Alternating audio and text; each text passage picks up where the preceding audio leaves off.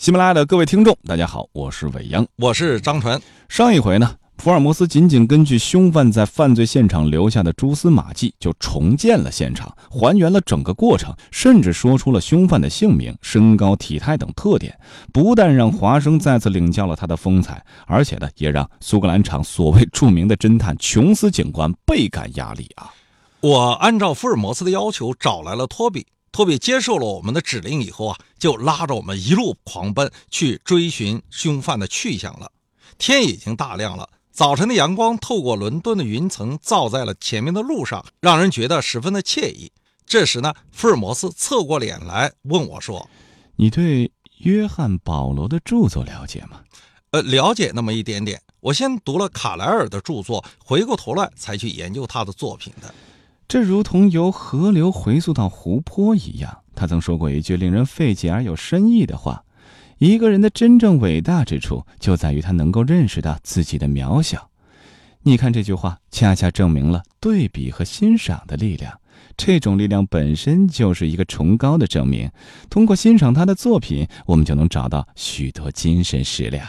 确实，我们每一个人呢，都不是纯生物学意义上的个体，而是一个活生生的社会化的产物。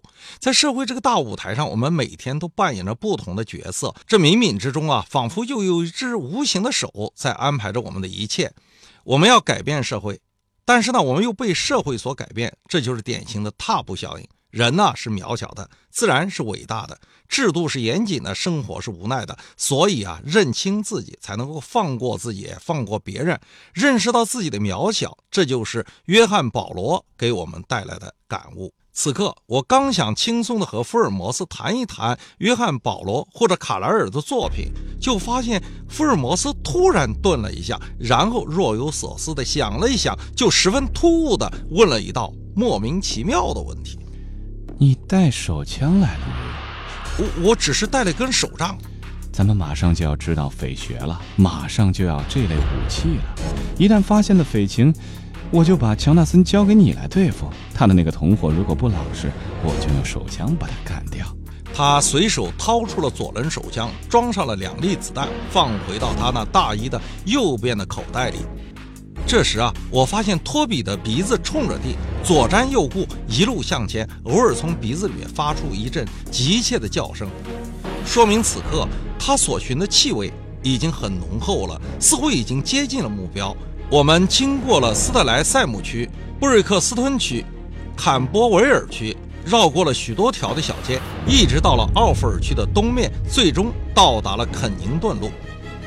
那位凶犯显然是一个反侦查能力很强的高手，他已经料到我们可能会利用警犬进行追踪，所以才选择走弯路、走险路、走车多人杂的路，尽量的避开正路，不断的采取引踪，把自己的脚印引向歧途，圈踪，带着侦查员不断的去绕圈子等狡猾的反侦查的手段来干扰我们的判断。犯罪现场的脚印儿啊，有来踪和去踪两种。来踪呢是凶犯到达现场前留下的脚印儿，去踪是凶犯离开的时候留下的脚印儿。福尔摩斯选择了离开时的脚印追去踪，而忽略了凶犯到达作案现场前留下的脚印儿。这在现代刑事侦查当中其实是不允许的。为什么我们要这么说啊？因为凶犯来的时候身体不负重，心里没有压力，所以没有戒备，很少伪装，也更容易露出破绽。这儿释放一个小小的问题：福尔摩斯为什么选择去踪呢？也就是犯罪分子逃跑的踪迹去追寻他，而不是选择来踪，也就是犯罪分子来的时候去反向追击呢？如果你知道答案的话，可以在我们的节目下方留言，咱们一起在下期分享各位的答案。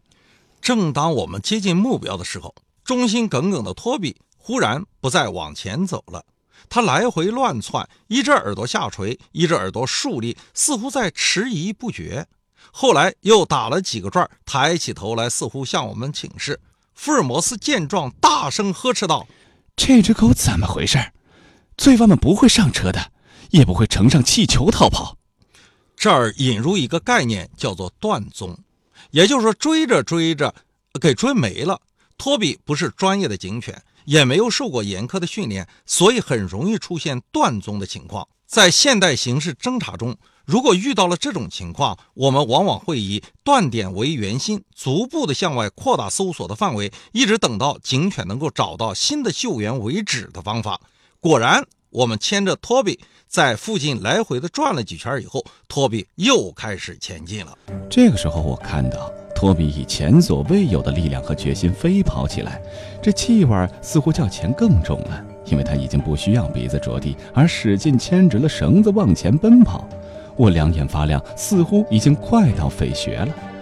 我们很快就到了白鹰酒店附近的布罗德里克和纳尔逊大牧场。小托比兴奋地从旁门跑了进去。他继续穿过成堆的锯木和刨花，在两旁堆积木材的小路上跑着，最后很得意地叫着，跳上了还在手车上没有卸下来的一只木桶上面。托比伸着舌头，眼睛眨巴着站在木桶上，望着我和华生两个人，很得意。桶边和手车的轮上都沾满了黑色的油迹，空气中有浓重的木流油的气味。福尔摩斯和我面面相觑，不觉同时仰天大笑起来。显然，托比是对的，而我们呢是错了。现在怎么办呢？托比已经失去了百发百中的能力了。我看着福尔摩斯把托比从木桶上抱了下来，牵着他出了牧场，然后才悠悠地对我说道。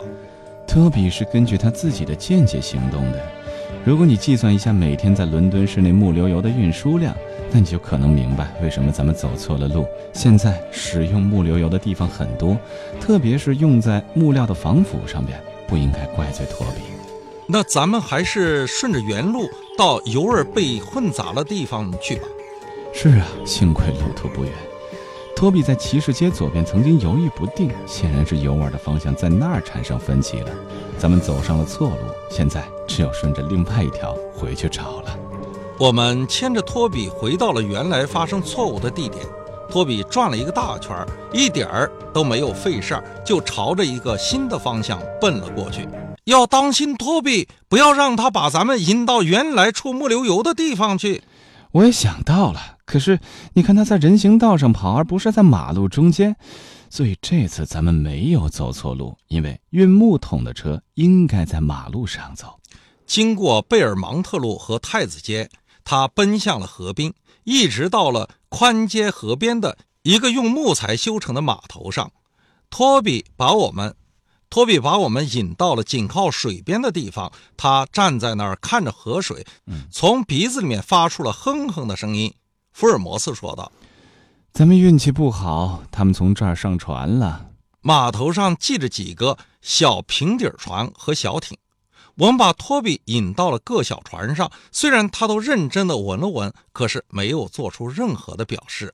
南京呢，发生过类似这样的凶杀案。”犯罪嫌疑人慌不择路，向长江滩涂跑去，最终那行脚印是消失在了临水的滩涂上。侦查员牵着警犬在滩涂附近反复拉网，以排除嫌犯步入水中异地上岸的可能性。最后，侦查员在四百米以外的滩头重新找到了嫌犯的脚印儿，抓到了罪犯。我们其实可以发现，福尔摩斯并没有排除隐踪的可能性，就确定罪犯登船逃走了。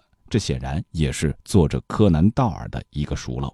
在脚印消失的附近有一所小砖房，在第二个窗口上挂着一个木牌子，上面有几个大字写道：“茂迪凯斯密斯。”下面有小字写着：“船只出租，按时按日计价均可。”在门上另外有一块牌子，上面说：“这里另备有小汽船，码头上堆积着许多焦炭，可以知道就是这个汽船的燃料。”福尔摩斯慢慢的把四周看了一遍，脸上很是不高兴。他悠悠的说道：“这件事看来有些麻烦。他们事先就准备把行踪隐蔽起来，他们的机密是出乎我的意料了。”我和福尔摩斯向着那扇门走了过去。恰巧从里面就跑出了一个卷发的小男孩，约莫六岁的光景。后面追上来一个胖红脸的夫人，手里拿着一块海绵。他喊叫道：“杰克，快回来！你这个小东西，赶快洗个澡！爸爸回来看到你这个脏样子，一定饶不了你。”福尔摩斯趁着这个机会说道：“小朋友，你的小脸红彤彤的，真是个好孩子。Jack，你要什么东西吗？”小孩想了一下，说道：“我要一个先令，你不想要比一个先令更好的吗？那天真的小孩想了一想，又说道：“最好给我两个先令。”那么好吧，接住了。斯密斯太太，她真的是个好孩子。其实接近少妇的最好的方法就是夸赞她的孩子，这也是眼下最最流行的话术了。果然，史密斯太太在听到了我朋友的夸赞以后，对我们这两个陌生的人啊，立即就失去了戒备。先生，请原谅。我的孩子就是这样的淘气，他的爸爸有时整天不回家，我简直就管不住他了。这时，福尔摩斯装着一副很失望的样子问道：“啊，他出去了，太不凑巧了。我来找斯密斯先生有事儿。呃，先生，他从昨天早晨就出去了，到现在还没有回来，我真的有些着急。可是，先生，如果你要租船的话，可以和我说。”显然，史密斯太太把我们当成租船的了。福尔摩斯顺水推舟的说道：“我确实是要租他的汽船的。”史密斯太太一听说要租他们家的船，立刻就来了兴趣。先生啊，他就是开着那条汽船走的啊。可是让人觉得奇怪的是，我知道船上的煤是不够开到乌尔维伯打来回的。他若是坐大片底船去，我就不会这么着急了。再说，他即使真的被有些事情给耽误了，可是这汽船如果没有了煤烧，那该怎么走呀？或者他也可以在中途买些煤呀。也说不定，可是他从来不这么做。他经常说，沿途那些林带的煤价格实在是太贵了。还有就是，我不喜欢那个装着木腿的租客，尤其是不喜欢他那张丑陋的脸和外国人的派头。他经常跑到我这儿来，也不知道他有什么事儿。福尔摩斯惊讶地问道：“一个装木腿的什么人呢？”“是呀，先生，一个猴头猴脑的小子来过不止一次。昨天晚上就是他把我老伴儿从床上叫起来的。还有啊，我老伴儿在事前就知道他要来，因为他已经把气船生火等着了。先生，我老实告诉你，我实在是不放心啊。”“可是，我亲爱的斯密斯太太，您不用自己瞎着急。”您怎么知道昨天晚上来的就是那个装木腿的人呢？我不明白，怎么您就肯定是他呢？先生，听他那粗重模糊的口音，我就知道了。他弹了几下窗户，那时大概是凌晨三点钟。他说道：“伙计，快起来，我咱们要走了。”我老伴儿把吉姆，我的大儿子就叫醒了。没有跟我说一个字，他们爷儿俩就走了。我还听见那只木腿在石头上发出的声音呢。来的就是那个装木腿的一个人吗？没有同伴吗？先生，我说不清楚，我没有听见还有别人。斯密斯太太，太不巧了。我想租一只汽船，因为我老早就听说过这只。让我想想，这只船叫……先生，船名叫北极光号。哈，是不是那只绿色的，船帮上画着宽宽的黄线的旧船？哦，不，不是，是跟在河上看见的整洁的小船一样，新刷的油漆，黑色的船身上画着两条红线。谢谢您，我希望斯密斯先生不久就能回来。我现在往下游去，如果碰到北极光号，我就告诉您，您在惦记着他呢。您方才说那只船的烟囱是黑的吗？啊，不是，是有白线的黑烟筒。啊，对了，那船身是黑色的。斯密斯太太，再见吧。华生，那儿有一只小扇板，叫他把咱们渡到河那边去。至此，我们已经掌握了罪犯的大致的情况及行踪。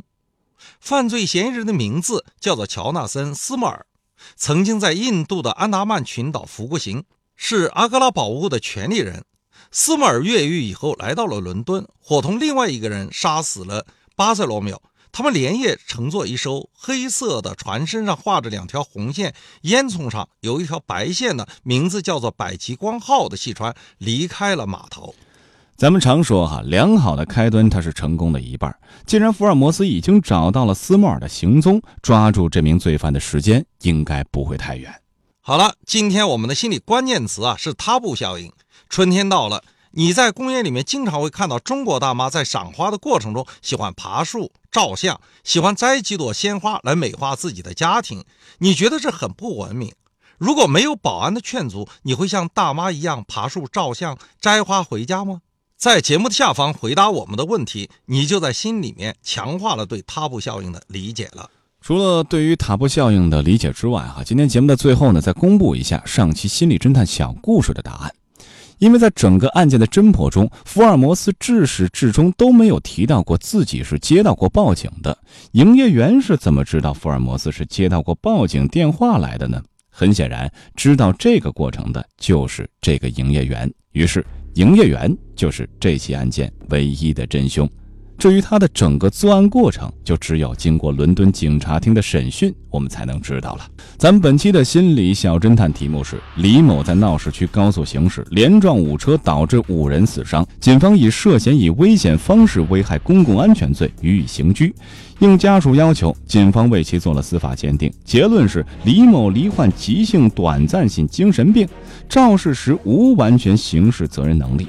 又过了两个多月，李某接受媒体采访，他的临床表现依然没有恢复正常，目光游离，语无伦次，胡说八道。警方果断对其恢复强制措施，李某最后接受了法律的惩罚。咱们的问题是，警方凭什么判定李某现在他有完全的刑事责任能力了？以前的司法鉴定难道是错的吗？还是这句话哈，期待各位的观点，给出大家的答案，也可以说说你的故事。节目下方可以给我们留言。如果喜欢我们的节目呢，记得订阅《福尔摩斯探案集》第一季《凝视生命的黑箱》。咱们下期再会。